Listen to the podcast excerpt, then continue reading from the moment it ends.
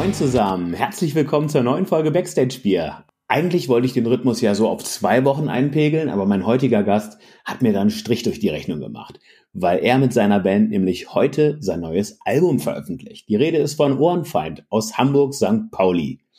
Das erste Mal, als ich Ohrenfeind gehört habe, dachte ich krass. Ich wusste gar nicht, dass ACDC auch deutsche Songs haben. Für mich ist das die deutsche Version von ACDC und äh, ja, die Jungs sind seit 26 Jahren am Start, allerdings in stark wechselnden Konstellationen. Die einzige Konstante in der Band seit 1994 ist Frontmann Chris Laut, der auch heute mein Gast ist.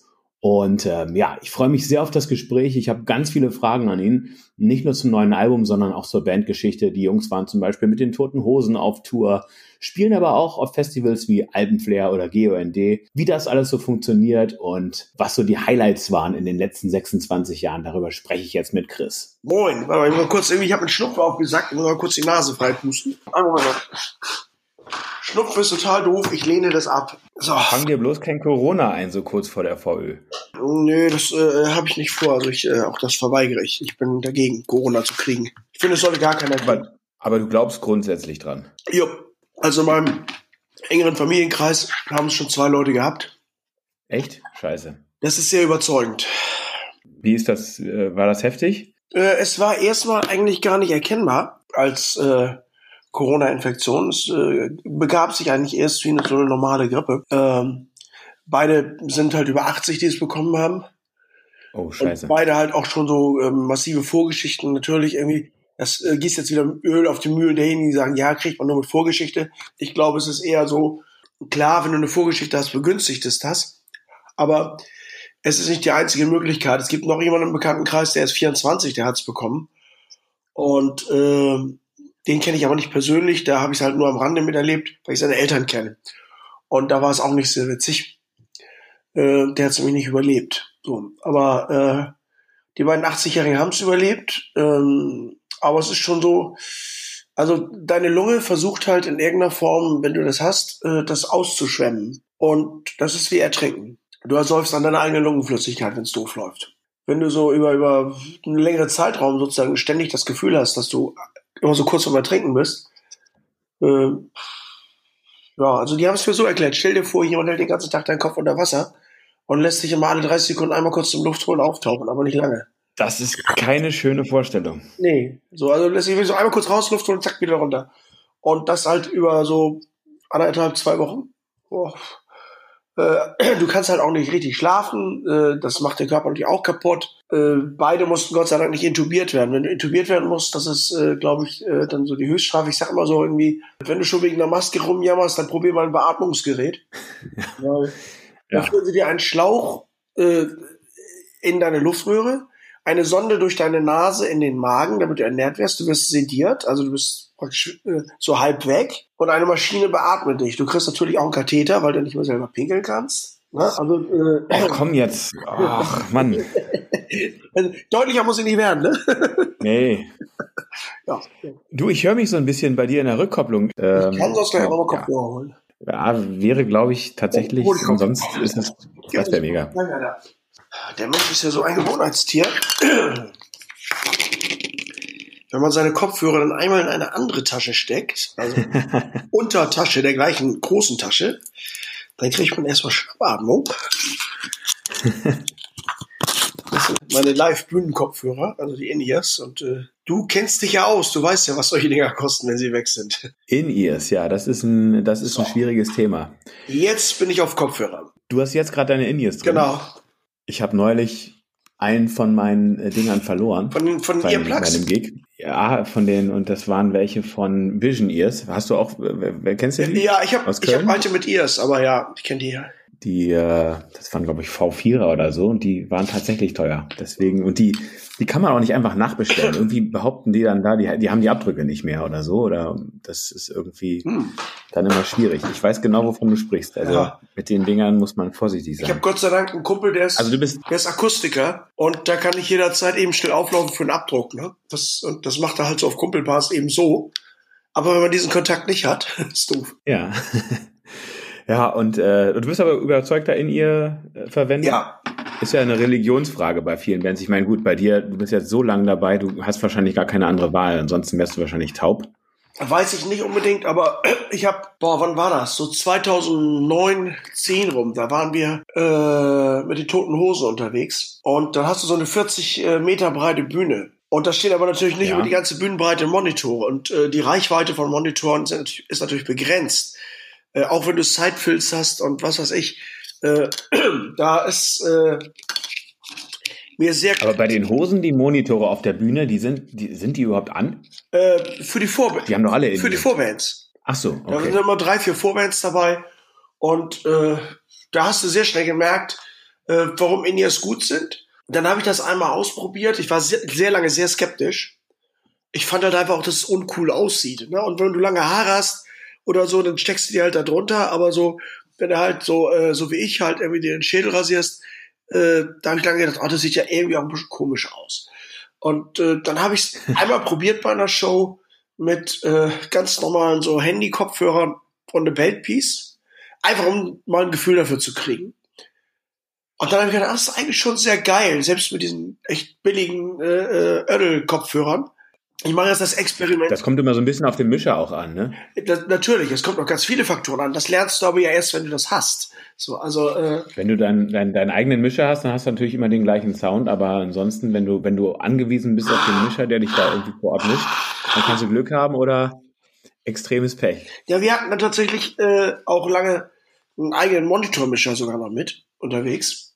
Haben wir uns dann halt geleistet, weil das dann eigentlich auch irgendwie sein muss. Äh, dann merkst du natürlich, dass du gute Hörer brauchst. Und dann habe ich tatsächlich mal damals mir die so die Top-Notch-Hörer, das waren eben die alte mit ES10 und die habe ich halt heute noch. Tatsächlich auch noch immer die ersten Earpieces. Also seit zehn Jahren. Das ist schon äh, Qualitätsarbeit. Ja, das ist. Also ich, ich habe tatsächlich einmal ein Kabel getauscht. Muss natürlich auch sagen, ist eine Frechheit, ne? gibt keine Qualität mehr. Nach zehn Jahren geht so ein Kabel schon kaputt, ne? Also, aber na gut. Äh, das ständig in Benutzung ist, ne? Frechheit. Nein, also es ist natürlich äh, auch super, ne? So ein Kabel fast zehn Jahre hält. Ähm, kann man sich nicht beschweren. Du merkst aber natürlich auch, Entschuldigung, dass das erstmal sehr ins Geld geht. Du musst nämlich plötzlich äh, ja auch die Sendestrecken anschaffen, weil du kannst nicht immer mit Leihsendestrecken arbeiten. Äh, weil du das wird einfach auch, auch unpraktikabel. Du musst also so eine, so eine technische Architektur schaffen, die dann das Ganze auch in Plug and Play verwandeln. Also haben wir ein paar Sendestrecken gekauft, dann haben wir äh, irgendwann so eine Antenne gekauft, damit wir einfach auch unter schwierigen Bedingungen auf Festivals zum Beispiel, wo dann eben so ja auch noch Rettungskräfte und äh, Tausende von Bands da ihre Sendestrecke im Einsatz haben, äh, damit du dann irgendwie immer noch eine, ein gutes Signal hast. Und so ging es halt immer weiter. Es endete dann damit, dass wir vor so zwei, drei Jahren ein, ein Pult gekauft haben, ein eigenes so ein kleines Digitalpult, das aber in einer Rack-Version vorliegt, 32 Kanäle hat. Ein X32, oder? Genau. Ich wollte jetzt die Marke nicht erwähnen, aber du bist gleich drauf gekommen. Äh, und ja, gibt ja nicht so viele. Ja, das ne? stimmt. Ne? Also aber das ist in dem Fall echt eine gute Lösung, weil dann hast du ein Pult, das ist einmal auf dich eingegroovt und dann brauchst du tatsächlich auch keinen Monitormann mehr, weil äh, wir haben es damit zu einer Routerlösung gemacht. Will sagen, äh, wir können von unseren Handys aus äh, unseren Sound jeweils selbst bedienen. Ja, das ist gut. Das, äh, das, das kenne ich, das Ding. Das ist, ähm, das macht Spaß. Ja, und du kannst eben wirklich so, wenn du merkst, Kickdrum ist zu leise, kurzes Handy raus, bob, bob, ist der Kickdrum nicht mehr zu leise. Ja, oder, oder den, den, den Drummer muten oder was ja, auch immer. Ne, also Gitarristen. Ist eine super Lösung. Seitdem haben wir eben keinen eigenen Monitormischer mehr. Ja, und seitdem ist es eigentlich auch relativ investitionsfrei. Ach so, was du natürlich noch machen musst, ist, ähm, äh, du brauchst irgendwie ein Atmo-Mikro. Also jedenfalls bei meinen Hörern, die UE10 sind geschlossen. Damit von draußen was reinkommt, macht ihr das? Ja. Also ein Atmo-Mikro genau. dann immer? Okay. Also das ist einfach in manchen Situationen ganz hilfreich. Es kommt ein bisschen auf die Raum- und Bühnensituation an. In manchen Seelen ist es von der Akustik her so, dass ich das nicht brauche. Dass also auch über die Gesangsmikros so genug aufgeschnappt wird. Und in manchen Seelen brauche ich aber, wenn ich so Parts habe, wo ich mit dem Publikum was mache, dann muss ich schon hören, was sie tun. Und äh, das ist hilfreich. Ja, ja. Ich hab, Oder wenn jemand in der ersten Reihe steht, irgendwas zu dir sagt und äh, du willst ihn verstehen und verstehst ihn. Genau, du kannst nicht jedes Mal den Hörer rauspulen, weil du die Hände am Instrument hast und auch gerade noch was spielst. Und dann, dann wird es halt schwierig. Und das ist so ein Atmo-Mikro super. Da haben wir so ein kleines Kondensermikro, das relativ empfindlich ist. Und ich habe eine, eine Schalterlösung dann äh, äh, bauen lassen. Das heißt, ich kann das ein- und ausschalten mit dem Fuß. Oh, das ist geil. Die Leute denken immer vorne, ich habe da zwei, zwei Pedale stehen, die denken immer so, was macht er bloß mit den Pedalen? In Wirklichkeit macht er nur das Atmung-Mikro an und aus. und also du kannst das Publikum auch wegschalten bei dir auf dem Genau, ich kann das wenn du keinen Bock auf Genau, hast. ich kann das Atmung-Mikro einfach ausmachen. Und äh, das ist auch irgendwie, wenn du normal spielst, relativ gut, weil sonst wird es auch langsam so ein bisschen boomy dann. Ne? Also äh, Ja. dann ist alles so ein bisschen in, indifferent und indirekt und dann hast du keine Orientierung mehr im Groove. Also mache ich das Ding aus, wenn wir normal spielen und mache es halt an, wenn ich es wirklich brauche. Und dann Okay. habe ich halt noch ein Pedal, das benutze ich aber für die Harp. Ich äh, spiele ja manchmal noch Mundharmonika und äh, ich fand so eine Lösung mit zwei Mikrofonen immer doof. Ne? Du kannst ja natürlich so ein T-Stück auf den Mikrofonständer schrauben und dann eine Fahrradlampe auf die eine Seite und SM58 auf die andere. Aber es sieht auch immer irgendwie so ein bisschen doof aus. Irgendwie. Ich mag das nicht leiden. Ja, das stimmt. So ist kosmetisch einfach, ne? äh, kosmetisch nicht ja, auf hübsch. jeden Fall. Und dann habe ich mir einfach ein- ein- aus dem alten Volumenpedal einen äh, Schalter bauen lassen, mit dem ich das Mikrofonsignal entweder auf den Harp-Amp schicken kann oder auf die PA. Da habe ich echt noch was gelernt heute. Das ist, äh, das ist ja eine geile Bastelanleitung. Mega. Ja, das war auch nicht schlimm. Das hat irgendwie 70 Euro gekostet. Das hat mir halt äh, der Lötist meines Vertrauens gebastelt, der auch sonst nur meine ganzen technischen Sachen immer äh, in die Hand nimmt, wenn was kaputt ist. Jochen, Jochen hat immer so eine Idee. Ich bin halt zu Jochen gegangen, der sitzt in der Talstraße. In dem Laden, in dem Ohrenfeind mal gegründet wurde und tatsächlich auch in dem Hinterzimmer, in dem Ohrenfeind mal gegründet wurde, da war er da aber noch nicht. Ach, echt? Ja, da sitzt er mit seiner kleinen Elektronikwerkstatt. Mittlerweile heißt der Laden nicht mehr Guitar Village, aber äh, sondern Seefeld Guitars. Aber äh, es ist halt so, er sitzt da einfach noch hinten und äh, wenn ich ein Problem habe, gehe ich halt zu ihm und sage, Jochen, pass auf, folgende Aufgabenstellung. Und er sagt, ja, warte mal, ich denke da mal drauf rum.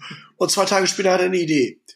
Und so war das da auch. Wie habt ihr euch denn in diesem Hinterzimmer da gegründet? Was war denn da damals Ein drin? Guitar Village, ein Gitarrenladen. Und äh, Ach so, okay, okay, das war. genau, und die beiden anderen, die damals dabei waren in der Gründungsbesetzung, die haben da gearbeitet. Und dann habt ihr eine Band im Gitarrenladen gegründet. Ja, also wir haben uns da verabredet dazu halt.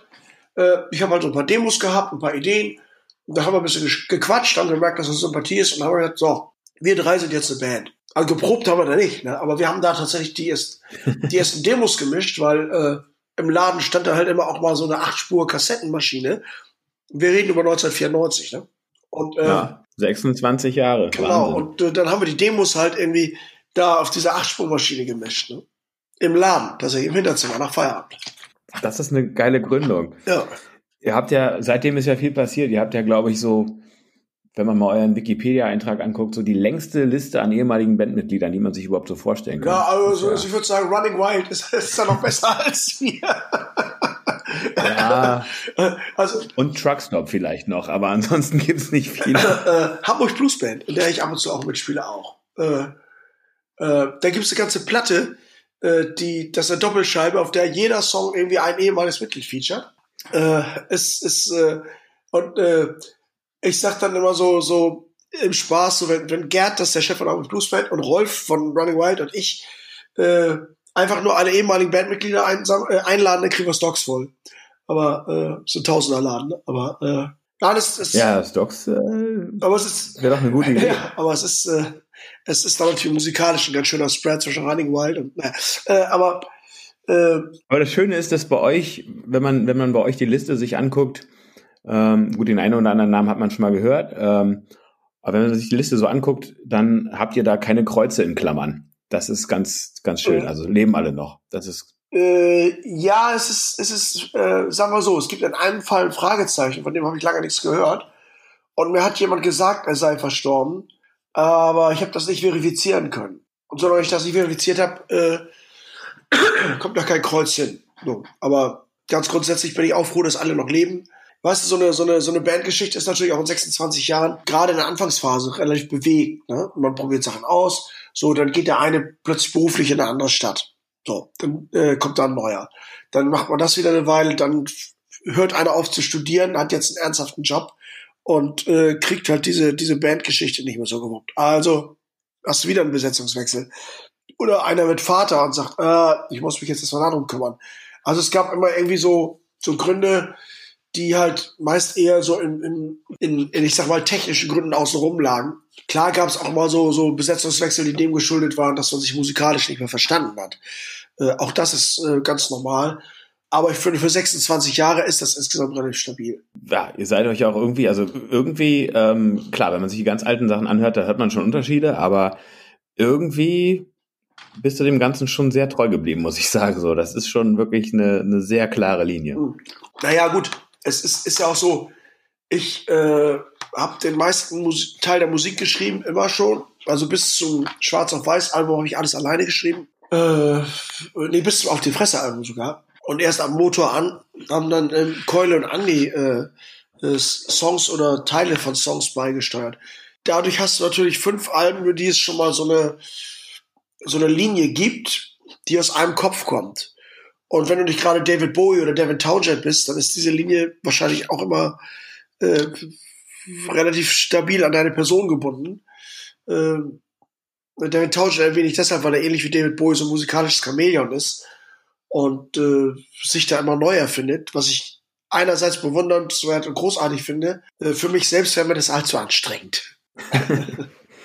ja, lass uns mal über das neue Album sprechen. Ja. Wenn du das in den letzten drei Alben vergleichst jetzt, ähm, die mir jetzt gerade so am geläufigsten sind, was erwartet den Hörer? Hoffentlich kein Corona-Song. äh, jein. Es ist, sagen wir mal, es ist thematisiert. Nee, es ist nicht wirklich thematisiert, aber es findet sich, glaube ich, in der Stimmung so ein bisschen wieder. Also das ist so ein, so ein jetzt erst recht Album geworden. Ne? So, ein, so ein Album, äh, das haben wir aber auch selbst erst so in der Retrospektive gemerkt. Äh, wir sind ja ins Studio gegangen, weil wir gesagt haben, okay, jetzt können wir übers, über Sommer eh nicht auf Festivaltour gehen. Dann machen wir halt eine, eine Platte. So. Äh, und äh, na, was macht ein Pärchen, das gerade nicht arbeiten kann, macht Babys. Ne? Wir haben auch ein Baby gemacht mit elf Songs. so. Und äh, da haben wir beeinflusst dadurch, dass wir auf dem, dem Jubiläumsalbum, äh, dem Halbzeitalbum ja noch ein, so ein 10-Track-Akustikalbum gemacht haben, dass wir live eingespielt haben zusammen. Also nicht live im Konzert, sondern wir drei halt zusammen in einem Raum eingespielt haben. Aber das machen wir jetzt nochmal, so wie es in den 70ern üblich war. Da hat halt die Band in einem Raum gestanden, hat zusammen eingespielt. Äh, und du musstest halt eben immer warten, bis alle Bandmitglieder einen guten Take gleichzeitig haben. Das haben wir dann auch gemacht. Und wir haben gesagt, wir gehen mit halbfertigen Skizzen und Ideen ins äh, Studio. Was wir auch vorher noch nie gemacht haben. Vorher sind wir immer mit fertig ausarrangierten äh, Songs eigentlich ins Studio gegangen. Das heißt, es gab eine Vorproduktion, du hast die Songs aufgenommen, du hast schon mal geguckt, wie die Chorsätze werden, wo die Soli hinkommen, wie die ungefähr sein werden. Das haben wir diesmal alles nicht gemacht, sondern wir haben gesagt, gut, ich habe hier einen Riff und da einen Riff und da einen Teil. Und dann jammen wir im Studio so lange, bis da fertige Songs draus sind und ändern auch während wir aufnehmen nochmal hier und da äh, vielleicht einen Teil, machen den kürzer, länger, schneller, langsamer. Und äh, das gibt einem eine ganz andere Energie und auch in der Textarbeit. Äh, der Titelsong und das Geld liegt auf der Straße ist ja so ein Song über das Zaudern, über, über das Nicht-Wissen, was man will. Ne, oder die Muse ist im Urlaub, so über Schreibblockaden, das hat alles so ein bisschen was mit diesem, ist uns egal, wir machen das jetzt Stimmt, so und jetzt, wir lassen das. Jetzt, wo du es sagst, macht das Sinn. Das, äh, auch die beiden im, im, im Kontext, die, die beiden zusammen. Also, ja. Ähm, oder auch. Man, man, ja doch, in, inhaltlich gibt's da schon irgendwie, die sind irgendwie verwandt, das merkt man ja, schon. oder auch, auch Sänger einer Rock'n'Roll Band, das ist, ist halt auch so. Äh, es gab von ACDC mal einen Song, der hieß Rock'n'Roll Singer und irgendwie habe ich gedacht, ich will auch noch mal irgendwas mit Sänger machen. So. Das, äh, äh, und das hat sich dann da niedergeschlagen. Und es gibt aber auch das Schlaflied. Den letzten Song, den habe ich halt für einen Freund geschrieben, der anfangs der Aufnahmen verstorben ist. Und äh, oder kurz vor Beginn der Aufnahmen.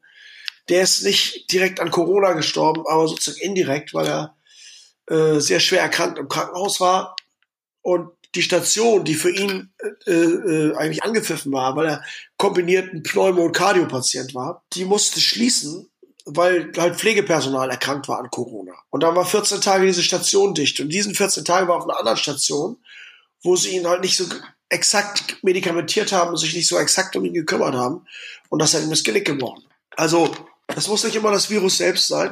Und äh, für Pete habe ich eben diesen Song geschrieben und äh, auch ein, ein einigermaßen spooky Erlebnis damit gehabt, weil ich habe genau da, wo ich jetzt sitze und dir spreche, habe ich an meinem Esstisch gesessen und noch ein bisschen an den Text gefallen. Und auf einmal habe ich, ich war ganz alleine im Haus, eine Tür klappen gehört, obwohl die Türen alle zu sind und habe so einen leichten Luftzug gespürt und hatte das Gefühl, dass er hinter mir steht, sich den Text anguckt und mir irgendwie sein Okay gibt. Also so ist natürlich irgendwie ein Spleen, ne, weil das ist ja nicht real. Aber das ist, hat sich halt so in mir so angefühlt und abgespielt. Und das war schon irgendwie spooky. Und äh, vorher habe ich halt gezweifelt, ob ich diesen Song so machen kann, ob das okay ist und wie er das wohl finden würde. Und dann hatte ich irgendwie das Gefühl, dass er mir ein Signal geschickt hat, das ist gut so, mach es bitte. Und ist der Song in eurem klassischen Style oder ist nee, der? es ist eine Ballade. Also ja, es ist ein bisschen anders. Es ist eine sehr anders eigentlich. Also es ist äh, ein bisschen Klavier drauf, so ein Background und es ist halt äh, mit, mit Akustikgitarren eingespielt und hat auch kein, kein äh, sagen wir mal, etatmäßiges Solo. Ist schon eine sehr ruhige Nummer. Bin sehr gespannt auf das Album. Also 30.10. Genau. Und dann habt ihr sogar ein paar Release-Shows. Zweimal Hamburg, Köln, Kaiserslautern. Äh, das erste Hamburg ist keine Release-Show. Äh, das ist eine Release-Party. Da Okay. spielen wir nicht. Eine richtige Party. Ja, wir haben, das machen wir traditionell bei jedem Album. Wir treffen uns auf dem Kiez im Nightlight. Das ist so der Metalladen hier vor Ort. Und äh, treffen uns irgendwie am Abend vorher und feiern quasi rein, weil wir ab Mitternacht das Album verkaufen dürfen. Das heißt, äh, unsere Fans kriegen um 0 Uhr als erste das Album in die Hand mit dem Autogramm. Sehr geile Sache. Das äh, machen äh, einige Bands, auch äh, Hamburger Bands, die ich, die ich äh, kenne, die das machen. Ja, mega Aktion. Aber zu Corona-Zeiten jetzt ist das irgendwie, habt ihr überlegt, wie ihr das durchzieht, ob das da Ja, irgendwie auf der Straße. schwierig wird? Auf der Straße vor dem Laden. Damit wir halt an der frischen Luft sind. Ich habe gerade noch mal so bei Drosten und Lauterbach nachgelesen, so auch über das Thema Lüftung und so weiter. Beide sagen, die Zahlen gehen jetzt auch so hoch, weil die Leute wieder mehr drinnen sind. Und äh, sich das Indoor zu holen, ist halt äh, sehr viel wahrscheinlicher, als es draußen zu kriegen. Weil die Aerosole da nicht so lange in der Luft stehen. Und deswegen äh, ist es dann eben einfach so, die Leute können reingehen, sich einen Drink holen, aber die eigentliche Aktion wird draußen sein. Also wir werden draußen stehen mit einem Stift und einem Tisch ne, und die, die Fans können sich dann eben äh, die, die Scheibe kaufen und wir haben halt auch so Masken fertigen lassen, äh, die auch schon fast alle weg sind, um ehrlich zu sein. Aber ein paar haben wir noch, die werden wir da dann eben auch äh, den Leuten geben, die keine dabei haben. Und äh, die anderen drei Abende sind aber richtige Shows. Zwei sind es dann ja noch. Ach so, nee, steht da nicht nochmal Hamburg Ja, drin? der, der 31. 29. ist die Release Party, in der wir reinfallen. Ja. Der 30. ist die Release Show in Köln und der 31. ist die Release Show in Hamburg. Jeweils immer unter, Ja, Kaiserslautern war dann, war dann äh, Kaiserslautern später, ich später, mich genau. wahrscheinlich verlesen. aber alles eben unter der Prämisse, dass wir dürfen, weil das wissen wir ja noch gar nicht. Also wir sind gerade für dieses Wochenende zwei Shows in Donauwörth abgesagt worden. Das ist ja auch so ein Ding, ne? Du verschiebst so eine komplette Tour um ein Jahr, musst du irgendwie überleben. Also hast du, habe ich jetzt irgendwie mich hingesetzt und Akustikshows gebucht, wie ein Weltmeister. Wir haben im Grunde genommen den Rest des Jahres noch komplett zu tun. Genau jetzt, wo es losgehen soll, gehen die Zahlen hoch. Vielleicht ist das auch wieder um die Ohren. Super. Ja. Aber ihr habt ja, was die, was die fette Tour angeht, da seid ihr ja, ja gut, in Anführungsstrichen, also zumindest mehr auf Nummer sicher gegangen als andere. Ihr habt die gleich wirklich ins äh, Ende nächsten Jahres geschoben. Ja, wir haben tatsächlich auch noch fürs Frühjahr Shows gebucht, aber ich habe, äh, äh, wie soll ich sagen, ich bin da noch nicht so optimistisch, dass die stattfinden. Wir müssen mal gucken, was jetzt über den Winter passiert. Aber so wie es derzeit aussieht, wenn es so weitergeht mit den Zahlen, dann werden wir im Februar, März, April keine Shows sehen. Weder von uns noch von anderen. Wahrscheinlich die Festivals im Sommer, die werden wahrscheinlich dann das erste sein, was, was wieder geht. Hoffentlich. Auch da sagen die Experten, oh, oh, oh. So, also es ist halt so ein Ding, ich hoffe, dass die, die Festivals stattfinden, weil auch da haben wir irgendwie dieses Jahr alle Festivalshows verloren und wir haben jetzt äh, fürs nächste Jahr natürlich auch wieder so acht, neun, zehn Festivalshows. Und ganz ehrlich, wenn die nicht stattfinden, irgendwann bricht es dir wirtschaftlich das Genick. Wir leben alle hauptamtlich von Ohrenfeind und äh, wenn dann die Shows nicht stattfinden, dann äh, ja, irgendwann müssen wir in unsere alten Berufe als Bankräuber und Serienmörder zurück. Das will ja keiner. Ja, weiß keiner und es ist, äh, es ist, sitzen irgendwie alle im gleichen Boot und alle überlegen, wie, wie sie da am besten rauskommen und keiner kommt raus. Akustikshows ist natürlich eine nette Sache, ne? Aber wenn die jetzt selbst abgesagt werden, dann ist natürlich schwierig. Ja, also Donau, Was sind das für, für, für Läden, die ihr jetzt äh, für die Release-Shows äh, gebucht habt? Das sind, das sind ja wahrscheinlich dann eher kleinere Läden und auch die werden wahrscheinlich nicht voll ausgelastet also es ist in Hamburg das Clues, das ist äh, schon so eine 400, 500er Kapazität, wenn ich es richtig weiß. Äh, ich glaube Okay. sogar mehr, wenn, die haben noch so eine Galerie, wenn sie die aufmachen. Äh, Wie viel lassen die und rein? äh, ja, das schwankt gerade. Äh, ähnlich wie in Köln, da wollen wir in die Groove Bar gehen, das ist so ein 300er. Und äh, die kriegen im Moment äh, mehr oder weniger teilweise äh, am Tag zwei bis dreimal wechselnde Ansagen. Von daher, äh, also geplant haben wir mit 80 Gästen zum Reinlassen.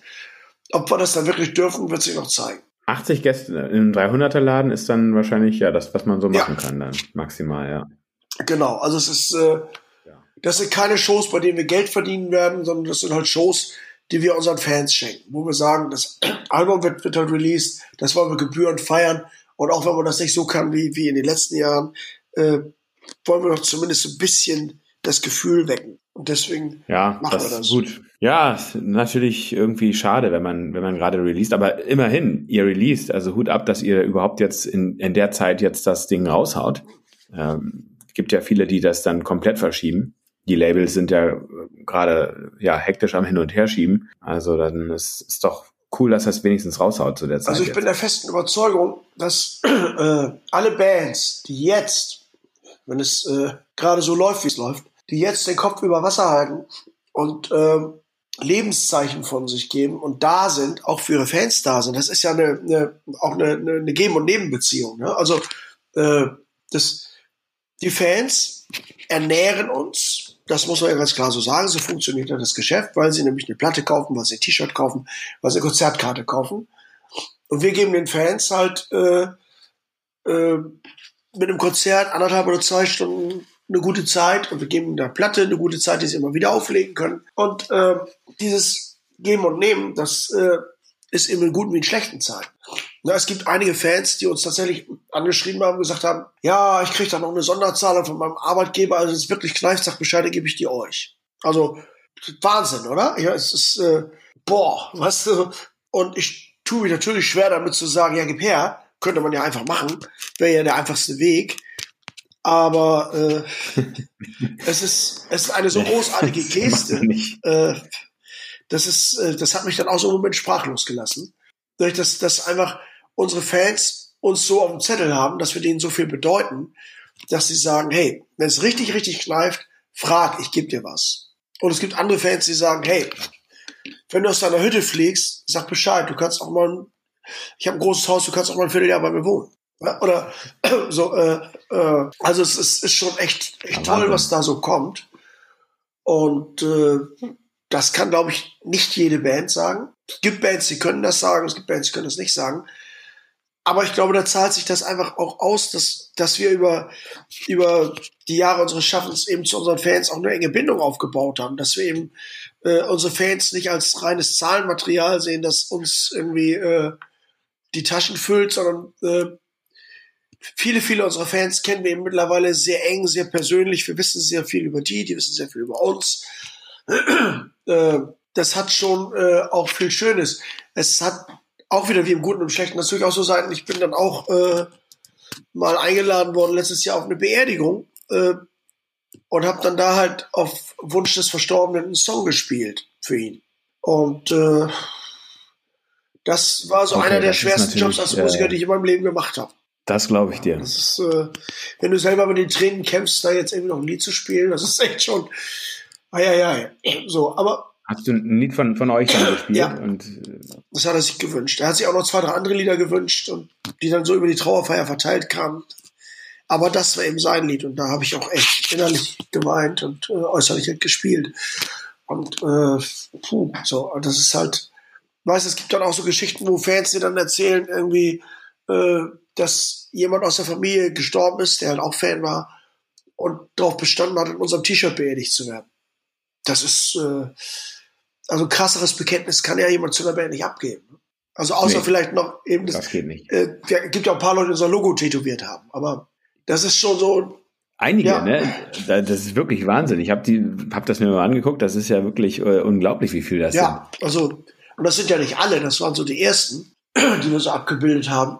Äh, ja, das ist schon auch, äh, das sind halt, das sind Bekenntnisse zu uns, die uns ganz viel bedeuten. Und diese Menschen sind der Grund, dass wir Musik machen. Die Geschichten, die wir zu erzählen haben, denen auch diesen Menschen wollen wir diese Geschichten erzählen. Das ist der Grund, warum wir Musik machen, nicht die Kohle. Ne? Wenn, wenn ich äh, auf mein Konto gucke, dann hätte ich in den Jahren lieber, äh, weiß ich nicht, äh, irgendwas Bürgerliches halt machen sollen. Aber äh, ja, die Musik ist halt in mir und die muss auch raus. Du hast vorhin erzählt, du hast kurz erwähnt, als wir über die Indies gesprochen haben, dass ihr vor zehn Jahren ungefähr die Hosen supportet habt. Das war, glaube ich, die Mach mal lauter Tour. Äh, nee, ich glaube, äh, warte mal, äh, in aller Stille. In aller Stille, ja genau, aber die, die Tour hieß, hieß glaube ich, äh, das war, ich glaube die Tour hieß noch mal lauter, aber das Album war in, das in kann sein, Stille ja, tatsächlich, ja. ja. Da muss ich jetzt als Düsseldorfer natürlich äh, nachfragen, wie, wie ist es damals dazu gekommen? Kannst du dich daran noch erinnern? Weil die Hosen sind ja so, wenn man, wenn man äh, über, über Support spricht, das ist ja die, die Königsklasse, ne? Das, das wollen irgendwie alle, schaffen die ja. wenigsten. Ähm, wie ist das gekommen?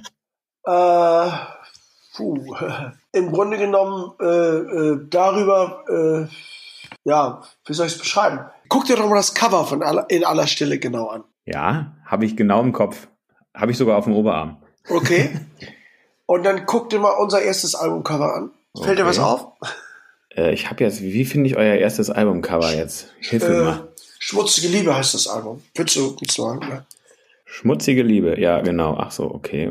Ja, das ist äh, ein Totenkopf mit Kopfhörern, eindeutig. Und das ist ja auch hier, äh, das haben ja auch sehr viele Leute von genau. euch tätowiert. Und, äh, wenn du jetzt die beiden Cover nebeneinander hältst, äh, entdeckst du da eine gewisse Verwandtschaft und über die sind wir halt dann ins Gespräch gekommen. Ah, okay.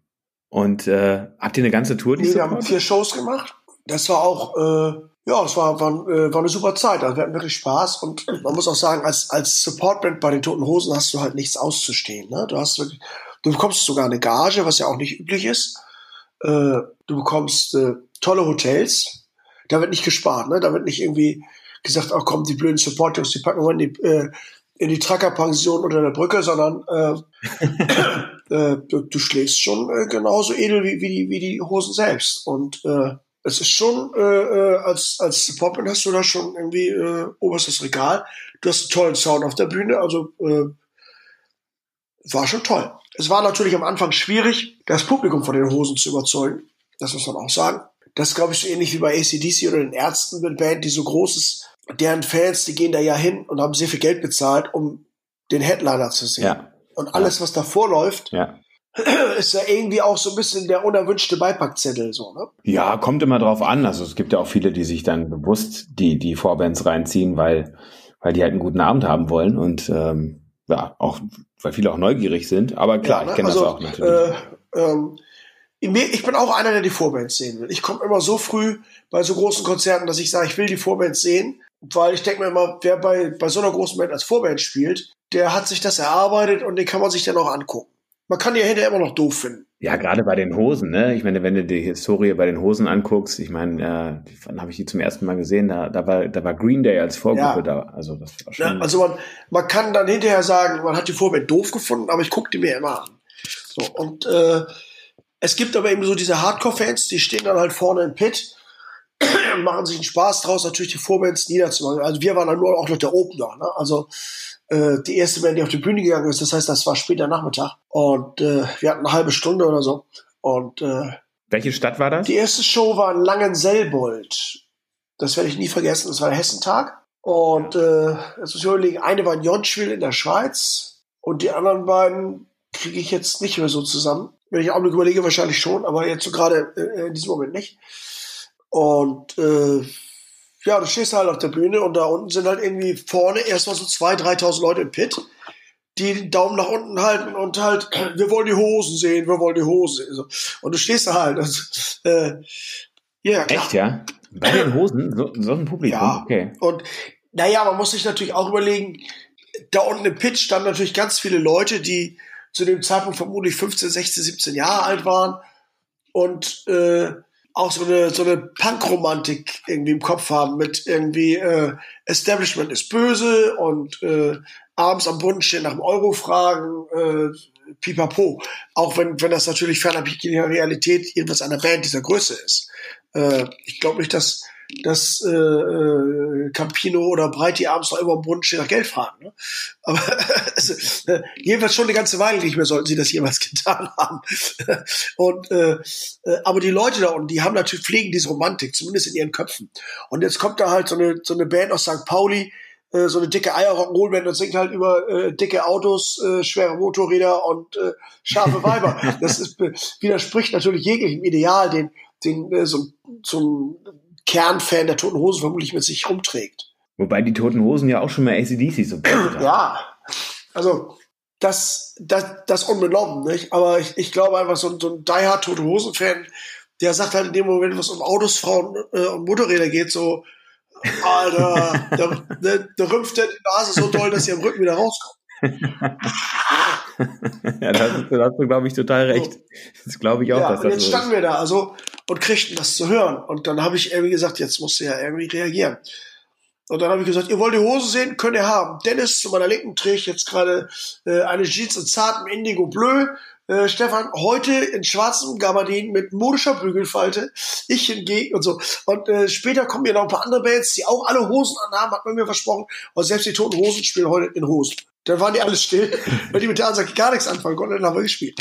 Ja, dann haben die euch wahrscheinlich Ja, auch ja, da zugehört. ging's. Vielleicht habt ihr auch ein paar mitgenommen Ich- von damals. Also ich kann mir schon gut vorstellen, dass da einige dabei geblieben Ich sind. denke das auch, weil wir nämlich einen unfassbaren Merch-Umsatz hatten. Das war halt auch so, wir hatten dann irgendwie äh, einen eigenen Merch-Pavillon bekommen. Und dann hat uns schon der Merch-Typ von den Hosen gesagt, so, ach Jungs, äh, ganz ehrlich, an einem solchen Abend verkauft der Headliner und die anderen, wenn da mal ein T-Shirt oder eine CD weggeht, könnt ihr froh sein. Ja, und ich habe an dem Abend, glaube ich, irgendwie, weiß ich nicht, ungefähr 70 CDs verkauft und 200 T-Shirts. Also an einem Abend. Okay, so. Wahnsinn. Und äh, dann kam der halt hin, der sagte, na und wie ist gelaufen? Dann habe ich ihm gesagt, was wir umgesetzt haben. Dann ist er erstmal hinübergefallen. Wie jetzt? naja, scheint gut gelaufen zu sein. dann lief das halt dann auch tatsächlich die ganzen vier Shows über so, dass wir äh, doch relativ guten Merch-Umsatz gemacht haben. Ich glaube, das hängt aber auch immer mit dem Coolness-Faktor des Merches an sich zu- zusammen.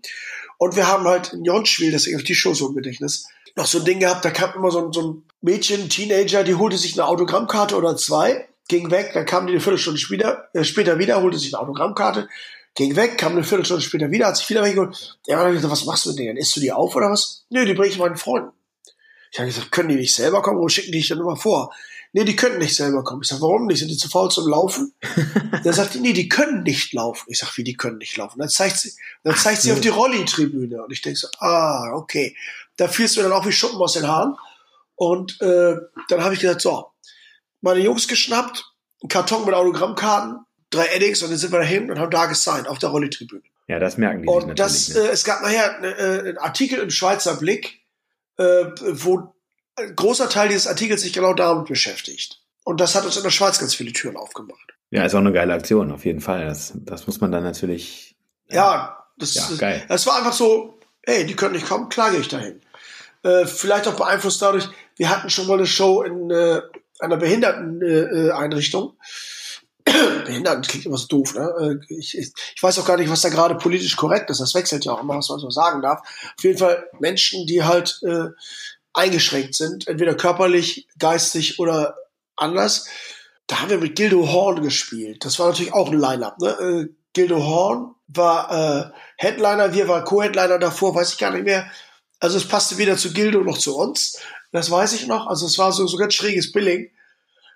Aber es hat trotzdem allen richtig viel Spaß gemacht. Das war halt so draußen in einem riesigen parkähnlichen Garten, der zu der Einrichtung gehörte. Und da kam dann halt auch immer jemand und holte Autogrammkarten. Und äh, da bin ich dann halt auch mitgegangen, äh, weil da eine ganze Reihe von Gästen in ihren Betten bleiben mussten, weil die halt nicht aufstehen konnten. Die waren bettlägerig und die haben die Betten dann rausgeschoben, äh, zum, wenn wir damit das Konzert sehen. Und mich da an die Betten, hab da Autogramme gegeben. Und das war schon irgendwie, äh, also diese, diese, diese Dankbarkeit zu sehen von den Leuten, so, die gesagt haben, äh, also ihr, ihr macht das, die anderen haben das alle nicht gemacht und ihr äh, nehmt uns wichtig genug, dass ihr jetzt extra hergekommen seid mit euren Autogrammkarten. Und ich habe so für mich gedacht, Ja, das vergessen die natürlich ja, nicht. und ich habe für mich gedacht, genau bei der Geschichte mit der Rolli-Tribüne, das war jetzt nicht irgendwie mit dem Auge auf PR oder auf, sieht das jetzt gut aus bei den Leuten oder ist das cool. Das war einfach nur so, die können nicht kommen, dann geh ich dahin. So, das ist einfach, ich denke da sehr praktisch, glaube ich. Jetzt mal von den Hosen. Ihr, ihr habt eine beeindruckende Support wieder. Also da macht euch, glaube ich, keiner irgendwas nach. Also ihr seid ja eigentlich schon so mit, also ihr seid mit sehr vielen großen Bands unterwegs Ja. gewesen. Was waren so die Highlights an den, von den größeren Shows, die ihr gespielt habt? Also immer im Verhältnis natürlich. Also ihr spielt natürlich grundsätzlich schon eher große Shows, aber so, so die von den fetten Dingern. Hast du da irgendwas in Erinnerung, so in Extremo oder so? Du sagst, das war irgendwie besonders? Also, äh, das ist immer so schwer, weil ich finde immer jede Show ist besonders, auch unsere eigenen Shows. Ich habe äh, bestimmt über 1000 Shows gespielt und finde immer noch, jede neue Show ist irgendwie wieder so ein Einzelstück, das mich aus irgendeinem Grunde kriegt. Trotzdem hat man natürlich diese Leuchttürme, von denen du äh, sprichst und das ist halt Äh, klar, ich war die erste Show mit den Toten Hosen. Ich habe noch nie vor 23.000 Leuten gespielt. Und du kommst da raus und da stehen halt 23.000 Gäste, also bis zum Horizont. Das ist schon krass. Also, äh, ja. ne, äh, das ist halt eine, eine, eine Kreisstadt. Die steht da. Also, derbe, das, das war beeindruckend. Und natürlich, wenn du bei so einer großen Band siehst, wie da diese ganze Produktion getaktet ist und wieder alle Zahnräder ineinander greifen, wieder nichts dem Zufall überlassen wird, das ist schon heftig beeindruckend, muss man wirklich sagen. Äh, in Extremo, auf eine andere Art, auch wie ein Uhrwerk, äh, da ist ja ganz viel Pyro dabei. Und das war schon irgendwie äh, immer sehr, sehr faszinierend weil immer, wenn wir im Soundcheck waren, war ungefähr die Uhrzeit, wenn, äh, zu der der TÜV-Inspektor kam, der die Pyro abnehmen muss vor jeder Show. Das heißt, für uns hieß es immer zehn Minuten Soundcheck, unterbrechen, dann ist der äh, TÜV-Prüfer so zehn Minuten über alles rübergegangen und dann wir wieder. Und es war überall auf der Bühne, gab es halt so Kreuzchen und so äh, schraffierte Streifen, hier bitte nicht hingehen. Und dann wusstest du, okay, wenn du da hingehst, dann geht irgendein Flamejet los und danach hast du keine Augenbrauen mehr, also lieber lassen. äh, also das, das war beeindruckend. Und in Extremo, äh, muss man sagen, also bei den Toten Hosen haben wir eigentlich nur mit WOM wirklich irgendwie mal ein bisschen sprechen können. Und ansonsten haben wir mit den Hosen selbst nicht wirklich äh, viel Kontakt gehabt. Äh, bei In Extremo war das schon so, dass der Kontakt deutlich näher war und äh, wir eher auch so das Gefühl haben, Habt ihr nicht auch immer irgendwie einen Track zusammen gemacht? Äh, ich habe mit Michael äh, bei uns auf der Platte mal ein Duett gemacht, ja. Äh, auch ganz großartig, weil wir haben uns kennengelernt, weil wir uns immer wieder mal bei Festivals über den Weg gelaufen sind. Und äh, irgendwann habe ich ihn zufällig dem Kiez getroffen und habe gesagt, sag mal hier, ich habe da so einen Titel und äh, hättest du Lust? Und dann habe ich ihn kurz hochgenommen, meine Wohnung. Äh, seine Frau war, glaube ich, auch dabei, wenn ich mich richtig erinnere. Akustikgitarre in Hand genommen und das kurz vorgespielt. Sagte, cool, mache ich. Dann hat das nochmal so ein paar Monate gedauert, bis wir im Studio waren. Und dann habe ich ihn dann nochmal angehört, hier äh, steht das noch? Und er sagte, ja, wann soll ich da sein? Ich sag, was ist mit morgen um elf? Und dann war er halt morgen um elf da. Tatsächlich. Also äh, Bombe. Und ja, äh, geil. da habe ich gerade auch noch mal kurz so eine Lektion in, wie arbeite ich im Studio und wie singe ich einen Titel ein bekommen. Also äh, äh, es ist kein Zufall, dass diese Band so groß ist, wenn du halt siehst, äh, nur am Beispiel des Sängers, wie der im Studio arbeitet und was der so kann. Das ist äh, äh, so beeindruckend. Äh, kann man nicht anders sagen da habe ich mir an dem Tag äh, äh, in diesen paar Stunden echt extrem viel abgeguckt. Die haben auch, äh, also wir nehmen im gleichen Studio auf wie die, in den Prinzipalstudios. Die haben da auch einen ganz guten Ruf da drin. Also die, ähm, die, die können wohl auch einiges ähm, vernichten äh, und trotzdem aufnehmen. Das ist ja, beeindruckend. Also es ist, äh, das ist schon eine beeindruckende Band. Ja, Rose Tattoo äh, war auch lustig. Äh, wir haben das erste Mal mit ihm gespielt, da war Peter Wells noch dabei. Und den einfach zu erleben, diese Aura, die der um sich hat. Ne? Angry hat schon echt eine Aura, aber Peter, das war nochmal speziell. Das zweite Mal, wie wir spielten, war Peter dann schon nicht mehr dabei. Aber alle in der Band waren so lange Kerls. Äh, da war damals gerade Steve King am Bass, Paul DeMarco hat Schlagzeug gespielt. Ich glaube, der sitzt noch immer wegen Waffenhandel im Knast in Australien oder so. Australische Trommler haben irgendwie offensichtlich so eine Knastsaison, keine Ahnung. so Rudd, Paul, also, egal. Jedenfalls, äh, das waren alles so über 1,90 Kerle und dann gehst du halt da rein, so, ich bin so 1,70 und muss immer nach oben gucken bei jedem und bei Angry muss ich dann runter gucken. Das war schon irgendwie eine, eine lustige Erfahrung. Aber du hast so klar gesehen, dass Angry der Chef ist und dass sie den alle anbeten. Äh, das ist schon, äh, schon krass. Also, und auch, ne, unfassbar teite, gut abgehangene Band, das sind so gute Leute. Das ist echt, äh, du kannst einfach nur lernen. Das ist, sind so Gelegenheiten, das kann ich auch jeder jungen Band nur raten, wenn du irgendwo Support bist. Dich so hinstellen, dass du niemanden störst. Das war übrigens auch äh, bei In Extremo ein Kompliment, das wir vom Tourmanager bekamen. Äh, am Schluss, als das dann durch war, sagte Jungs, ich muss euch ein Kompliment machen, man hat nicht gemerkt, dass ihr da wart. Und dann habe ich natürlich erst so, wie, äh, wie darf ich das verstehen? Und sagte, ja, normalerweise geht Support-Bands echt jedem auf den Sack. Die wollen immer was und die stehen ja, immer noch rum. Ich glaube, ich weiß, was du meinst. Und, und benehmen sich scheiße. Die kommen dann auch mit komischem Equipment an und wollen dann ihre äh, ihr Equipment dann da irgendwie verkabeln und dann dann dann fehlt irgendwas ja. und dann äh, und dann haben sie halt ja, halt auch gerne Mutter, Tochter, Schwiegermutter weiß, dabei. Und ich weiß nicht was alles. so, das das meint er also. Und äh, und euch hat man einfach gar nicht bemerkt. Ihr seid gekommen, ihr habt gerockt, die Leute waren geil aufgewärmt, ihr seid wieder gegangen. Keiner von euch ist irgendwo im Pyro-Bereich geeiert. Keiner hat beim Catering rumgenervt. keiner hat irgendwie, äh, äh, äh, weiß ich nicht, äh, äh, dummes Zeug gequatscht. Super. Und äh, lustigerweise haben wir das in ähnlicher Weise mal von Nazareth zu hören bekommen. Äh, da sind wir eine der wenigen Bands, die eine Zugabe spielen durften nach dem Support. Und das war also der Tourmanager hatte, okay, das hatte uns ein Schild reingehängt, Innenseite Backstage in der Tür. Lieber Support, wir wissen nicht, wann ihr heute anfangt, aber wir wissen, wann ihr aufhört. Haltet euch an die Zeit, da gibt's keinen Stress. Und äh, dann waren wir fertig und die Leute wollten eine Zugabe. Während der Show waren schon äh, Pete Agnew, Danny McCafferty äh, und die beiden anderen, also Jimmy und, und, und Lee, äh, an die Seite der Bühne gekommen und haben es immer mitgewippt. Und dann sagte Pete, ah, play one more, go for it. Und der Tourmanager, Andy Schoder, guckte von der Seite und sagte, no, no, no, no, no, ihr seid durch. Und Pete play one more. Und Andy wieder, nö. Und zum Schluss haben wir den dann gespielt, weil Pete sich durchgesetzt hat. Andy hat dann abgewogen. Sagte dann hinterher aber auch zu uns, bildet euch da nichts drauf ein. Das war jetzt mal eine absolute Ausnahme. Das gibt's bei Nazareth eigentlich nicht, dass der Support eine, eine Zugabe gespielt. Und äh, dann haben wir ihre 40-Jahres-Tour nochmal begleitet. Und Pete kam danach nochmal und sagte, Chris, there is some, you're our favorite support band in 40 years. Da muss er diesen schottischen Akzent erstmal so und äh, ich habe gesagt, uh, Pete, I appreciate the compliment, but you're drunk. Und, uh, of course I'm drunk, but I mean it.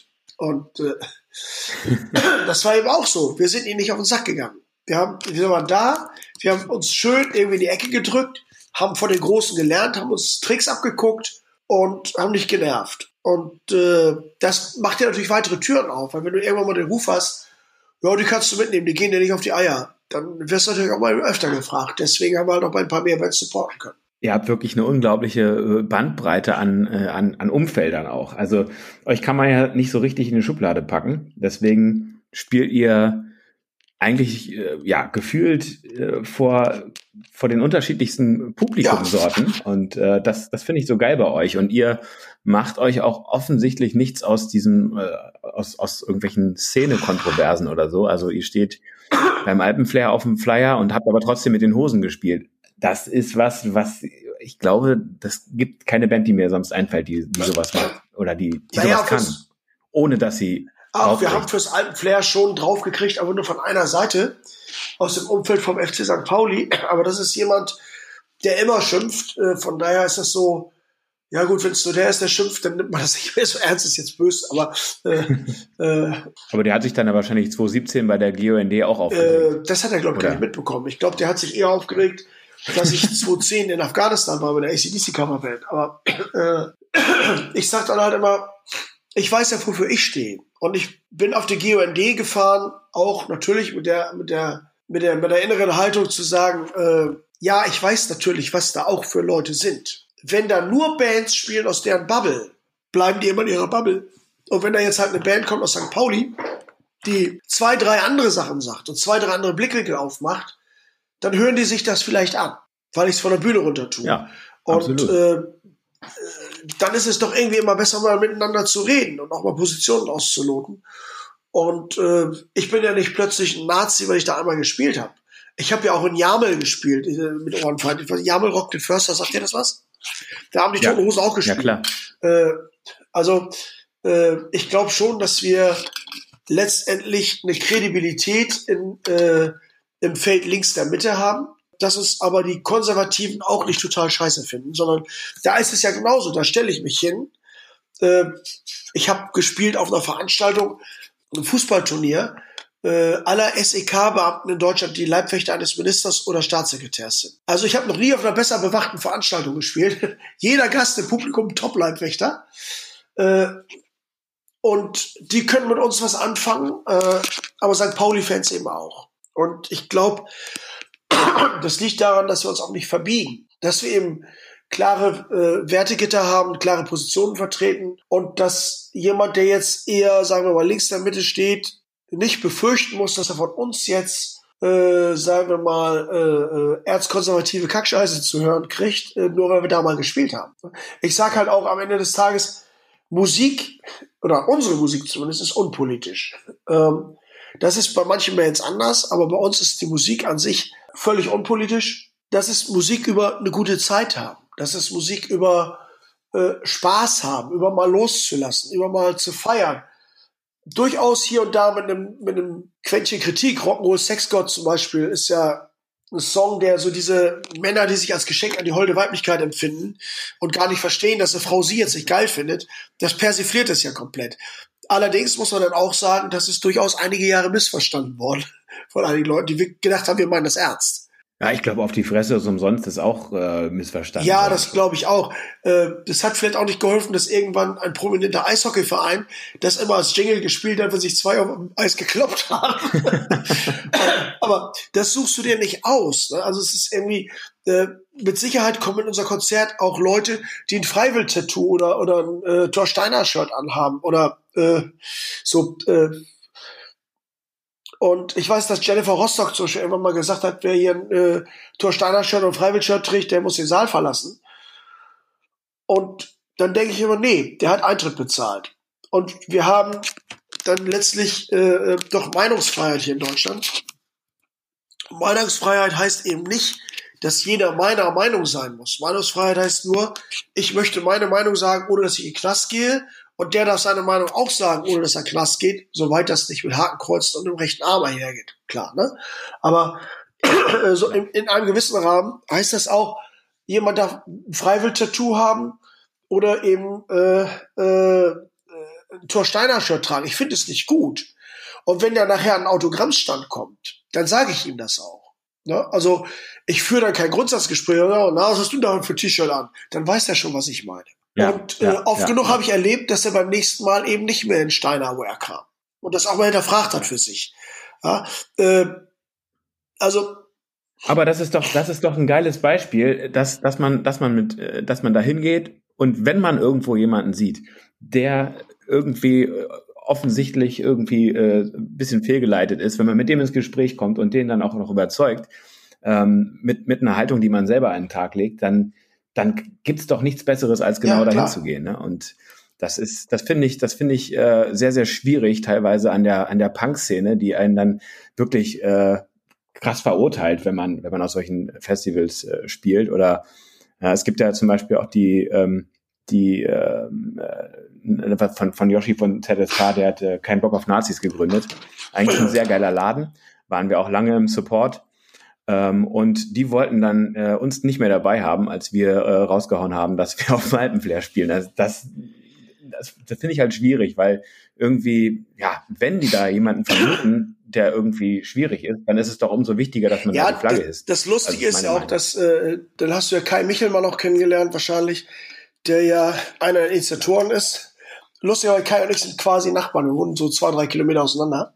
Und ähm, ja, ja. Ach, echt? Also ich, ich wohne seit ein paar Jahren nicht mehr auf dem Kiez, sondern bin ein bisschen nach Norden gezogen. Und äh, äh, aus dem Kaff in der Nähe von Kaltenkirchen. Und äh, ja, so ein paar Kilometer weiter gibt's halt noch ein anderes Kaff. So. Und äh, das haben wir irgendwann mal zufällig festgestellt. Das war ganz lustig. Kai ist ja jemand, der eigentlich auch so aus dem St. Pauli-Kreis äh, äh, kommt. Der ja auch lange da äh, äh, wirklich auch massiver Supporter war und so weiter. Also äh, ich finde halt, ich finde es schwierig, das Alpenflair sozusagen in eine rechte Ecke zu stellen, weil Freiwild da zwar dann mal geheadlined haben. Ich habe auch eine Weile bei anderen Festivals natürlich mal geguckt und wir hatten auch Tourangebote, ne, so wo es hieß, wollt ihr nicht mit Freiwild mal los? Das wird euch doch helfen, wo ich gesagt habe, seid mir nicht böse, möchten wir nicht. Nicht wegen der Band. Äh, dazu sage ich gleich noch was, aber äh, da sind dann eben Leute im Fankreis, und zwar massiv Leute im Fankreis. Äh, das sind natürlich nicht alle, es sind vielleicht nur 10% von deren Fans, aber diese 10% sind die Leute, die für dich nicht spielen möchte. So. Und da auch das Gefühl habe, da ist auch ein Gespräch nicht mehr sinnvoll. Die Band an sich muss man auch mal in ihren Kontext packen. Äh, die kommt aus Südtirol. So die Ecke Brixen wenn, wenn man schon mal in Brixen war, dann stellt man fest, äh, dass die da Helden sind. Die sind Nationalhelden. Warum? Weil Südtirol ja die deutschsprachige Enklave in Italien ist. Die sind dann eine Minderheit und die kriegen von der italienischen Regierung dauernd auf den Sack. Und Freiwild ist eine der Bands, die sich da stark machen für die Erhaltung der deutschen Sprache in diesem Teil Italiens. Und damit sind die da Robin Hood.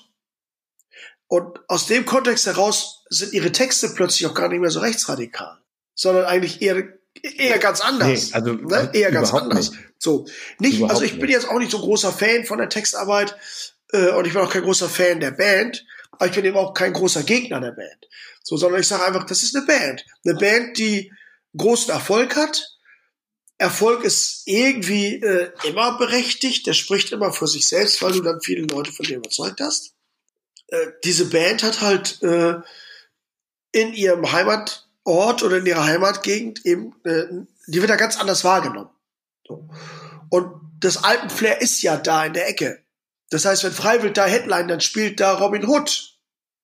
Und deswegen finde ich schwierig zu sagen, äh, man, man sollte nicht auf dem Alpenflair spielen, wenn man eher eine, eine linke Agenda hat oder zumindest äh, links der Mitte unterwegs ist. Und das sind wir schon durchaus. Wir sammeln ja nicht umsonst Geld für Viva Con Agua, wir sammeln Geld für die Sternenbrücke. Das ist ein Kinderhospiz bei Hamburg. Äh, wir haben also, und das tun wir auch schon viele Jahre, wir haben da durchaus einen, äh, ordentlichen Charity-Gedanken bei dem, was wir tun.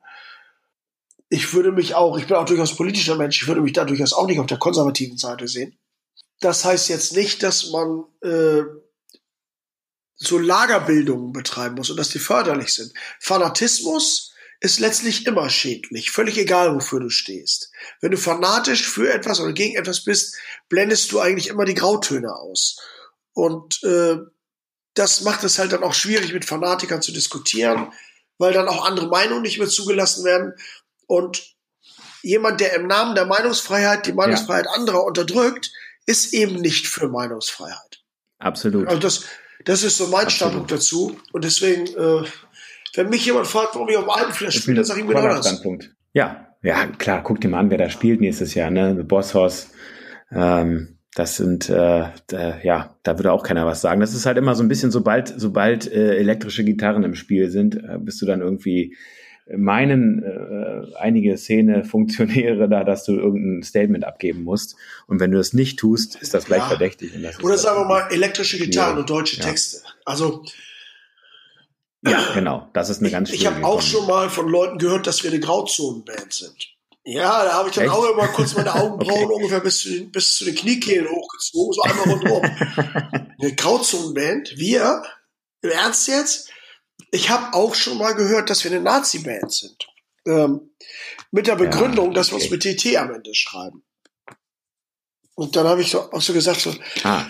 okay, okay, also ich, ich habe mal Geschichte studiert, im Nebenfach zwar, aber äh, habe da auch eine Diplomarbeit geschrieben. Äh, und mein Schwerpunktthema im Diplom war halt äh, eben auch die Nazi-Zeit. Ja. Und da habe ich gesagt, so, und diese Hintergrunderklärung gesagt, also mir ist da nie irgendwie so ein Code begegnet, der mit DOT was zu tun hat. Das erklär mir mal bitte. Und dann standen die, also die, die uns das vorgeworfen haben, alle so, es war halt ein halbwegs linkes Festival, das uns erst gebucht hat und dann wieder rausschmeißen wollte. Und wir standen dann da vor so 60 Leuten ungefähr. Das war so das, das äh, Gremium, das das entschied. Und ich habe gesagt, okay, nachdem die so ein paar Minuten ratlos waren, meint ihr damit so nationalsozialistisch besetzte Wörter wie Stadt oder wie verwandt? Oder wo, wo muss ich das jetzt einsortieren? Und dann merkten die ganz schnell, dass sie sich vergaloppiert hatten. Wir haben dann da auch gespielt. Aber ich habe auch gesagt, Leute, das, was ihr da gemacht habt, das ist im Grunde genau das, was die Nazis machen. Das ist ein Werkzeug.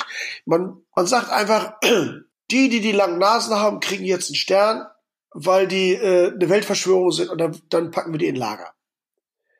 Und das ist dann auch völlig egal, wenn du so denkst, ob das Kriterium eine lange Nase oder, oder große Ohren oder äh, blaue Augen sind.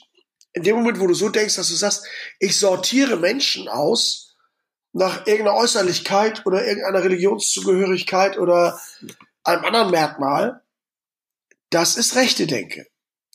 Und es gibt ganz schön viele Linke, die Menschen aussortieren nach solchen Kriterien. Also da musst du dich nun mal äh, irgendwo äh, hinbegeben, wo halt äh, sich linke Kreise treffen, also weit linke Kreise.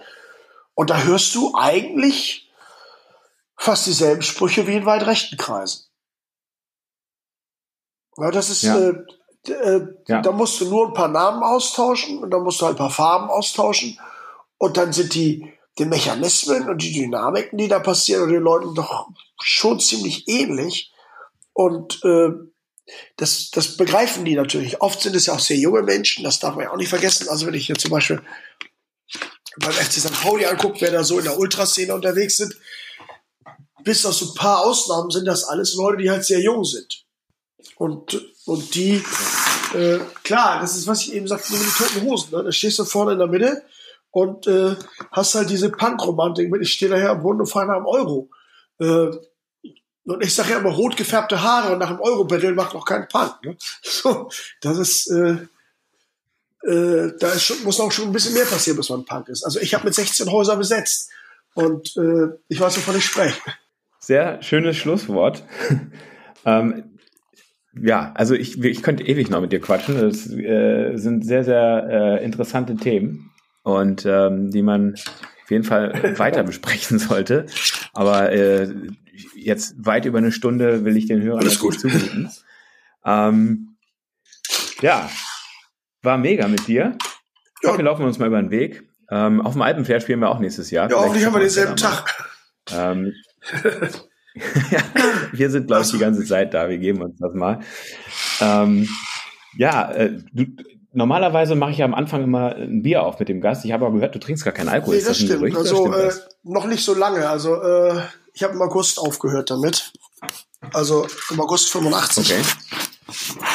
Und ja, Im August 85. ja. Nee, ernsthaft? 25. August 1985 war der letzte Tag, an dem ich Alkohol getrunken habe. Ah, es ist, wie ist das passiert? Im Grunde genommen, äh, also ich bin unter anderem so ein bisschen auch äh, in der Kneipe aufgewachsen, wenn man so will. Also mein Großonkel hatte eine Kneipe, da war ich halt oft als kleines Kind. Und ich habe so ungefähr mit drei meinen ersten Vollrausch gehabt, weil ich einfach an ein paar Restflaschen genuggelt habe. und irgendwie äh, muss mich das, ne, so wie bei Asterix Obelix, als Kind in den Zaubertrank gefallen. Äh, ich habe danach auf jeden Fall für den Rest meines Lebens eigentlich so eine Aversion gegen Alkohol gehabt. Und natürlich, wenn du so Adoleszent bist und du bist so 15, 16, 17, 18, dann machst du das mit, weil das ja alle machen. Und äh, ich habe immer gemerkt, ich habe da aber keinen Spaß dran. Ich habe nie verstanden, warum Leute sich äh, an einen, bis zu einem Punkt betrinken, an dem sie sich nicht mehr erinnern können, was an dem Abend passiert ist. Und am nächsten Tag sagen, sie hatten eine geile Zeit, weil ich immer so, das weißt du doch gar nicht. Jedenfalls an einem bestimmten Punkt. Und äh, das, das war immer überhaupt nicht meins. Damit konnte ich nichts anfangen. Ich kann mit dem Geruch nichts anfangen, ich kann mit dem Geschmack nichts anfangen, ich kann mit dem Gefühl nichts anfangen. Und äh, ja, 1985 war ich dann an einem Punkt, wo ich allerdings starker Raucher war. Ich habe so zwei Schachteln ohne Filter am Tag geraucht.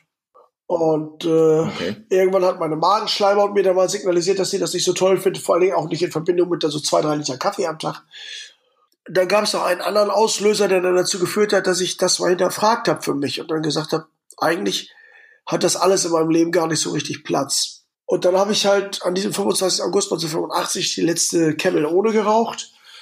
Äh, das letzte äh, alkoholische Getränk zu mir, genommen. ich weiß nicht mehr, was das war.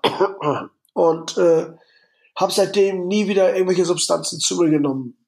Also im Sinne von Alkohol, Nikotin oder auch Respekt. an- anderem Zeug. Ist für mich ein guter Weg. Ich habe da keinen Bekehrungsauftrag, also ich stehe auch nicht da. Es gibt immer so Leute, die, die fragen dich das dann sagen ja, da fangen die an, sich zu rechtfertigen. Ich trinke ja auch nur ab und zu, also, hey, du, das ist mir völlig egal, was du machst. Das ist ja dein Weg. Mein Weg ist halt ohne Alkohol ohne Nikotin, der funktioniert für mich gut. Wenn der für dich mit äh, Bier und Zigaretten gut funktioniert, musst du das machen. Das ist gut. Ja, Sehr schön. Wahnsinn. Krasse Haltung. Das ist so krass ist das nicht. Das, ist, äh, ich, ich denke immer sehr praktisch. Ja, finde ich schon. Ähm, Ich denke da immer sehr praktisch. Ja, ich meine so das ganze ne, Tourleben, Bühne und so weiter, das ganze äh, ohne Alkohol, ähm, das ist für viele gar nicht vorstellbar. Ähm, und ähm, dass das funktioniert, da bist du ja der beste Beweis. Und äh, der Rock'n'Roll leidet darunter nicht. Im Gegenteil, wahrscheinlich profitiert er davon, weil er vielleicht ein bisschen länger geht, als er bei anderen gehen würde. Das Vielleicht hoffe ich jedenfalls. ähm, gäbe es euch gar nicht mehr, wenn du es wenn du es Das könnte durchaus sein. ich, als ich aufgehört habe, war ich noch Soldat. Ne? Also ich war da noch einige Jahre bei der Bundeswehr. Das ist auch nicht unbedingt das ideale äh, Umfeld, um äh, Alkohol und Nikotin äh, wegzulassen. Nee. Aber es war auch eine andere Zeit. Also damals musste ich mich sehr häufig rechtfertigen. auf jeder Party, wie du trinkst nicht, musst du fahren? Nö. Warum trinkst du dann nicht? Aber ich nicht will. Ja.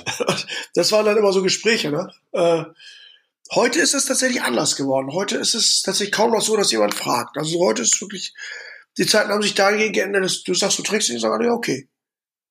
Hat vielleicht damit zu tun, ja.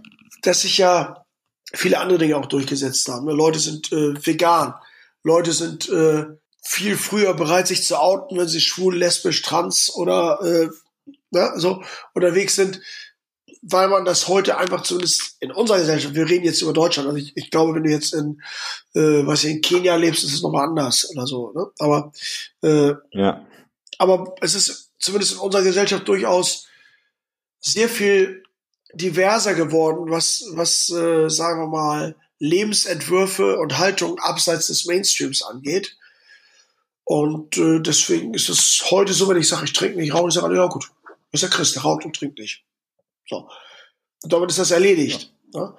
Und äh, das äh, finde ich auch gut so, dass es so ist. Ich finde es auch gut, dass man heute halt äh, offen schwul leben kann, ohne dass man berufliche Nachteile befürchten muss. Also jedenfalls in den meisten Branchen, dass man äh, heute mit Leuten, die trans sind, ganz anders umgeht, äh, dass man anerkennt, dass Depressionen eine echte Krankheit sind und nicht nur einfach irgendwie, ach, lach doch mal, dann ist doch alles wieder gut. Weißt du, so. wenn, du, wenn du gibst, aber hast ja. das auch nicht jeder, ach komm, spiel doch mal Tennis, dann ist alles wieder gut. Äh, ja. So, also, ja. das wird heute halt viel mehr akzeptiert und das hat sich äh, wahrscheinlich auch durch die sozialen Medien sehr viel mehr durchgesetzt. Äh, so, und das ist äh, einer der positiven Aspekte davon. Ich muss da jetzt echt mal drüber nachdenken. Ich habe jetzt eine längere Autofahrt vor mir. Ich muss darüber ja, jetzt du, mal nachdenken. Äh, es ist, es ist ja, äh, wie gesagt, ich habe keinen, ich bin nicht der Messias. Ne? Ich, äh, ich habe für mich eine Haltung entwickelt, die für mich gut klappt. Und äh, ich habe nicht das Bedürfnis. Ja. Aber es ist inspirierend. Das ist, das ist, das ist schön. Wenn man, wenn man äh, dir zuhört, dann, dann äh, merkt man, dass du das ja nicht machst, ähm, weil dir das gerade so eingefallen ist, sondern dass da, äh, dass es dafür Gründe gibt und das ist echt inspirierend und ähm, Schön, das ja. freut mich. Ja, hat Spaß gemacht. Tito. Alles klar, wir sehen uns nächstes Jahr auf dem Alpenflair oder wo auch immer. Und äh, ja, Prost nach Hamburg. Ja, ich meine, wenn du in Köln vorbeikommen willst, äh, ich kannst du mal gucken, ob es noch ein Ticket gibt. Also wir haben in Köln tatsächlich diesmal gesagt, keine Gästeliste, nicht mal Familie. Aber äh, wenn du kommen willst, sag mal Bescheid. Ich sag Bescheid, alles klar. Bis dann, Chris. Ciao.